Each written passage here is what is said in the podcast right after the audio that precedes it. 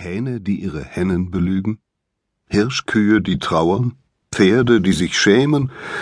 Bis vor ein paar Jahren klang das alles noch nach Fantasie, nach Wunschdenken von Tierliebhabern, die sich ihren Schützlingen noch näher fühlen wollten. Auch mir erging es nicht anders, denn Tiere begleiten mich schon mein ganzes Leben lang. Egal, ob das Küken bei meinen Eltern, welches mich als Mama auserkoren hatte, ob die Ziegen bei uns am Forsthaus, die mit ihrem fröhlichen Meckern unseren Alltag bereichern, oder die Tiere des Waldes, denen ich bei meinen täglichen Reviergängen begegne, immer wieder fragte ich mich, was wohl in ihren Köpfen vorgehen mag.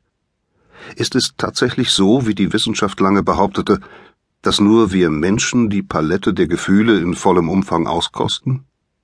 Kann es sein, dass die Schöpfung speziell für uns einen biologischen Sonderweg entwickelt hat, der als einziger ein bewusstes, erfülltes Leben garantiert? Wenn ja, dann wäre das Hörbuch gleich hier zu Ende. Denn wenn der Mensch etwas Besonderes im Sinne einer biologischen Konstruktion wäre, dann könnte er sich nicht mit anderen Arten vergleichen. Ein Mitgefühl mit Tieren hätte keinen Sinn, weil wir nicht ansatzweise erahnen könnten, was in ihnen vorgeht. Doch zum Glück hat sich die Natur für die Sparvariante entschieden, die Evolution hat nur jeweils Vorhandenes umgebaut und modifiziert, ähnlich einem Computersystem. Und so, wie in Windows 10 auch noch Funktionsweisen der Vorgängerversion wirken, so arbeiten auch genetische Programme unserer Urahnen in uns. Und in allen anderen Arten, deren Stammbaum im Laufe der Jahrmillionen von dieser Linie abzweigte. Daher gibt es für mein Verständnis keine zweierlei Arten von Trauer, Schmerz oder Liebe. Gewiss, es klingt vielleicht vermessen zu sagen, dass ein Schwein so fühlt wie wir, doch die Wahrscheinlichkeit, dass eine Verletzung weniger schlimme Gefühle in ihm auslöst als in uns, tendiert gegen Null. Oha, rufen nun vielleicht Wissenschaftler aus, das sei ja gar nicht bewiesen. Stimmt, und das wird man auch niemals können. Ob Sie so fühlen wie ich, ist auch nur eine Theorie. Niemand kann in einen anderen Menschen hineinsehen, kann beweisen, dass etwa ein Nadelstich bei allen sieben Milliarden Erdenbürgern ein gleiches Empfinden erzeugt. Immerhin können Menschen ihre Gefühle in Worte fassen. Und das Ergebnis dieser Mitteilungen erhöht die Wahrscheinlichkeit, dass es bei allen Menschen auf der Gefühlsebene ähnlich zugeht. So war unsere Hündin Maxi die in der Küche eine Schüssel voller Knödel verdrückte und danach eine Unschuldsmiene aufsetzte, keine biologische Fressmaschine, sondern ein raffiniertes, liebenswertes Schlitzohr.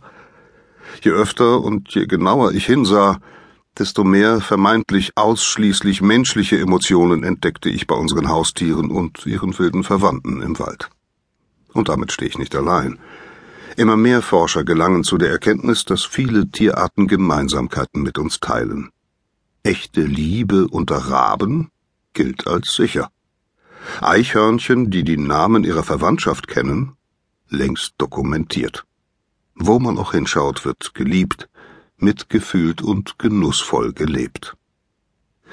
Mittlerweile gibt es eine große Menge an wissenschaftlichen Arbeiten zu diesem Themenkreis, die allerdings jeweils nur winzige Teilaspekte abdecken und häufig so trocken geschrieben sind, dass sie sich zur entspannten Lektüre vor allem aber zum besseren Verständnis kaum eignen. Daher möchte ich an dieser Stelle gern Ihr Dolmetscher sein, die spannenden Ergebnisse für Sie in Alltagssprache übersetzen, einzelne Puzzleteilchen zu einem Gesamtbild zusammenfügen und das Ganze mit eigenen Beobachtungen würzen. Zusammen ergibt es ein Bild von der uns umgebenden Tierwelt, das die beschriebenen Arten von dumpfen Biorobotern, die von einem fixen genetischen Code getrieben werden, zu treuen Seelen und liebenswerten Kobolden macht. Genau das sind sie auch. Wie jeder auf einem Spaziergang in meinem Revier, bei unseren Ziegen, Pferden und Kaninchen, aber auch in den Parks und Wäldern seines eigenen Zuhauses sehen kann. Kommen Sie mit? Mutterliebe bis zum Umfallen. Es war ein heißer Sommertag im Jahr 1996. Zur Abkühlung hatten meine Frau und ich im Garten ein Planschbecken unter einem schattigen Baum aufgestellt. Dort saß ich im Wasser mit meinen beiden Kindern und wir aßen genüsslich saftige Schiffchen einer Wassermelone. Plötzlich nahm ich aus den Augenwinkeln eine Bewegung wahr. Ein rostbraunes Etwas